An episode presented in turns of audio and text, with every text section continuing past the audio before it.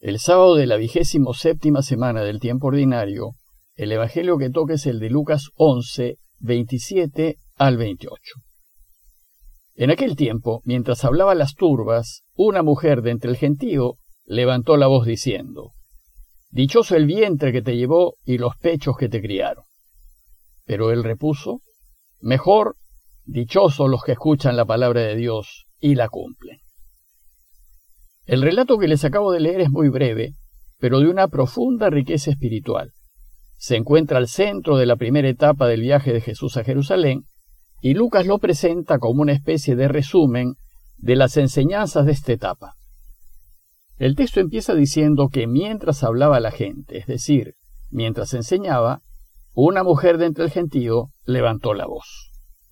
Probablemente la mujer se emocionó con lo que Jesús estaba enseñando y sin poderse contener, expresó sus sentimientos profundos diciendo abiertamente lo que sentía. Y parece que sintió un enorme deseo de alabar a Jesús desde lo hondo de su corazón, y de agradecerle por todo lo que estaba descubriendo, pues todo parecía entonces ponerse en orden, y la vida empezaba a tener sentido. Entonces no se le ocurrió mejor idea que halagarlo alabando a su madre. Pues a quien no le gusta un cumplido así, bueno, pues ¿qué es lo que Jesús ha estado enseñando que emocionó a esta mujer al extremo de alabarlo a voz en cuello? Lo primero y lo principal que nos ha enseñado desde que empezó su viaje ha sido la necesidad de amar a Dios y a nuestro prójimo. Y ya nos explicó que nuestro prójimo es todo aquel con quien nos cruzamos y que se encuentra en necesidad. Luego nos enseñó la importancia de hacer oración y nos enseñó cómo hacerla. Y por último, nos enseñó la necesidad de cuidarnos de las sugerencias del enemigo, pues siempre va a intentar hacernos elegir lo que Dios no quiere, y en consecuencia a separarnos de la felicidad. Entonces, a la luz de estas enseñanzas, la mujer dio un grito y dijo, Qué feliz debe ser el vientre que te llevó, qué feliz debe ser tu madre. El tema, pues, del texto resumen de hoy es la felicidad. Y Jesús nos invita aquí a reflexionar en quién es aquel que es realmente feliz. La persona feliz no necesariamente es aquella que está contenta en algún momento, o que le está pasando bien, o la que no tiene necesidades inmediatas, pues los gozos, la tranquilidad y los entretenimientos pasajeros no hacen feliz a nadie, solo lo distraen momentáneamente de su soledad e infelicidad y lo hacen olvidarlas. La verdadera felicidad se refiere a algo mucho más profundo, que tiene que ver con el sentido de la vida y con esa satisfacción de haber acertado en las decisiones tomadas. A esa sensación de haber vivido bien la vida y de tenerla en orden, pues eso genera en uno una profunda paz y una gran seguridad. Bueno, pues quien vive así es aquel que reúne dos condiciones. Es aquel que quiere y que es querido. La persona que quiere y que es querida es aquella que es realmente feliz no necesita nada más. Incluso será feliz a pesar de los problemas y dificultades que podría tener. El objetivo pues de Jesús es enseñarnos a ser felices y nos dice que para ser felices primero hay que querer. Por eso Jesús nos enseña que tenemos que querer y querer a todos, hasta a nuestros enemigos. Nos enseña a buscar ayudar, servir, perdonar y apoyar a todos sin distinción y nos enseña a estar dispuestos a perder con el fin de hacerle al otro la vida más ligera. Pero sobre todo, nos enseña a querer a Dios y a quererlo sobre todas las cosas, lo que significa elegir la verdad, la justicia y la vida siempre y a cualquier costo. Y segundo, que para ser felices hay que ser queridos. El problema es que nadie puede obligar a otro a que nos quiera. Pero si bien no podemos obligar a nadie que nos quiera, sí podemos vivir de tal manera que seamos amables. Y amable se dice de aquel que es capaz de ser amado, que es digno de ser amado. Se dice de aquel cuya manera de ser y de hacer hace que otros lo amen. Eso sí podemos ser, amables. Y lo seremos, es decir, nos amarán cuando seamos personas disponibles, preocupadas del prójimo y de sus necesidades, generosas y dispuestas a ayudar, a servir, a dar una mano y a perdonar gratuitamente sin buscar ventaja alguna. Pero sobre todo, y ese es el fundamento de todas las enseñanzas de Jesús, debemos estar absolutamente convencidos de que Dios nos ama y que nos ama sin condiciones. Debemos tener la certeza de ser infinitamente amados por Dios, de que nos quiere así como un papá, que es todo bondad, ama a sus hijos. Y debemos estar absolutamente seguros de ello, de modo que si no sentimos que nos ama, no es porque Él no nos quiera, sino porque nosotros hemos elegido mal y nos hemos alejado de Él, y por tanto ya no lo sentimos. ¿Cómo nos tendrá que querer el Padre, que fue capaz de elegirnos por encima de su propio Hijo? Pues sabemos que su elección por nosotros le costó la vida a Jesús. Al caer en cuenta de esto, San Pablo, emocionado, exclama, en Romanos 8, Si Dios está a favor nuestro, es decir, si Él nos ha elegido, ¿quién podrá estar en contra nuestra? ¿Quién o qué cosa nos podrá separar del amor de Dios? Nada, dirá Pablo.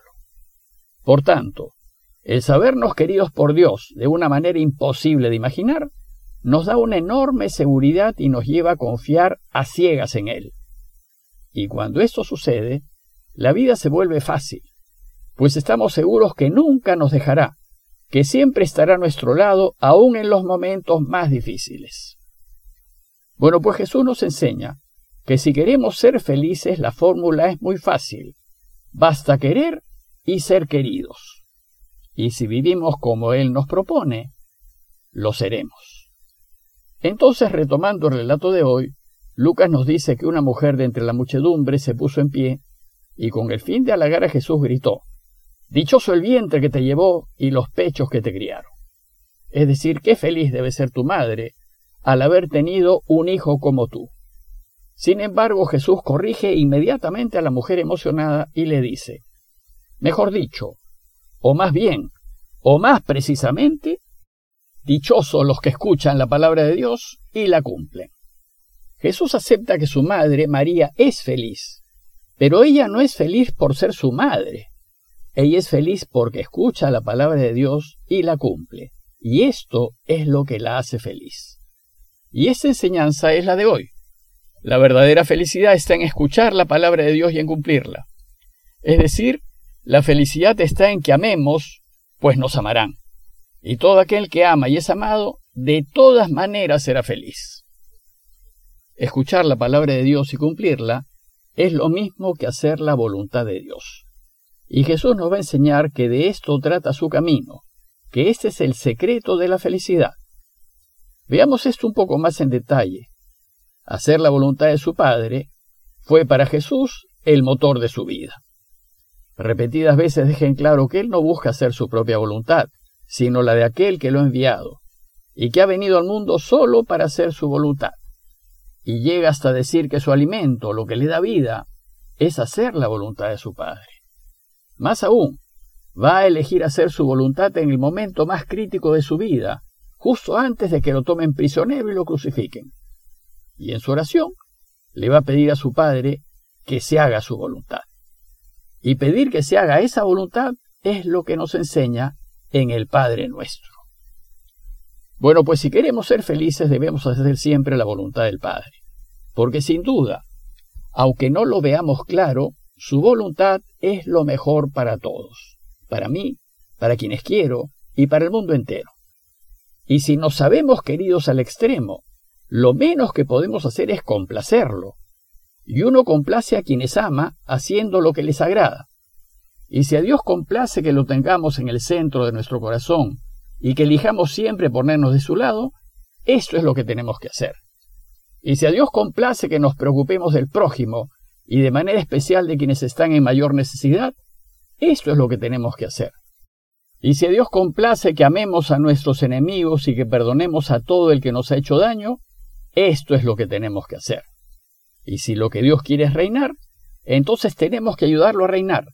Y ayudarlo a reinar significa elegir siempre que se haga su voluntad. Ya sabemos que el enemigo nos va a querer hacer elegir lo que Dios no quiere, y nos lo va a presentar atractivo, placentero y además conveniente para nosotros. Pero no debemos hacerle caso. No debemos dejarnos atraer por la comodidad, ni por la sensualidad, ni por el placer, ni por la seguridad. Tenemos que elegir lo que Dios le gusta, su voluntad, aunque a veces ello no sea cómodo, ni conveniente, ni placentero para nosotros. Es decir, tenemos que elegirlo aunque nos cueste, aunque perdamos y aunque nos quiten la vida. En conclusión, si queremos ser felices tenemos que ser como María, su madre, escuchar la palabra de Dios y cumplirla, es decir, aprender el camino de Jesús y ponerlo en práctica. Y si lo hacemos, Dios nos promete felicidad. Él no nos promete que no tendremos problemas y dificultades. Lo más probable es que los tengamos. Lo que sí nos promete es hacernos felices en medio y a pesar de esos problemas. Y lo hará dándonos una familia unida, amigos sinceros, que nos quieran de verdad, y paz de corazón. Pidámosle pues a Dios que nos demos cuenta de que nos quiere con un amor infinito, y que nos dé su gracia para que le correspondamos haciendo en todo su voluntad. Parroquia de Fátima, Miraflores, Lima.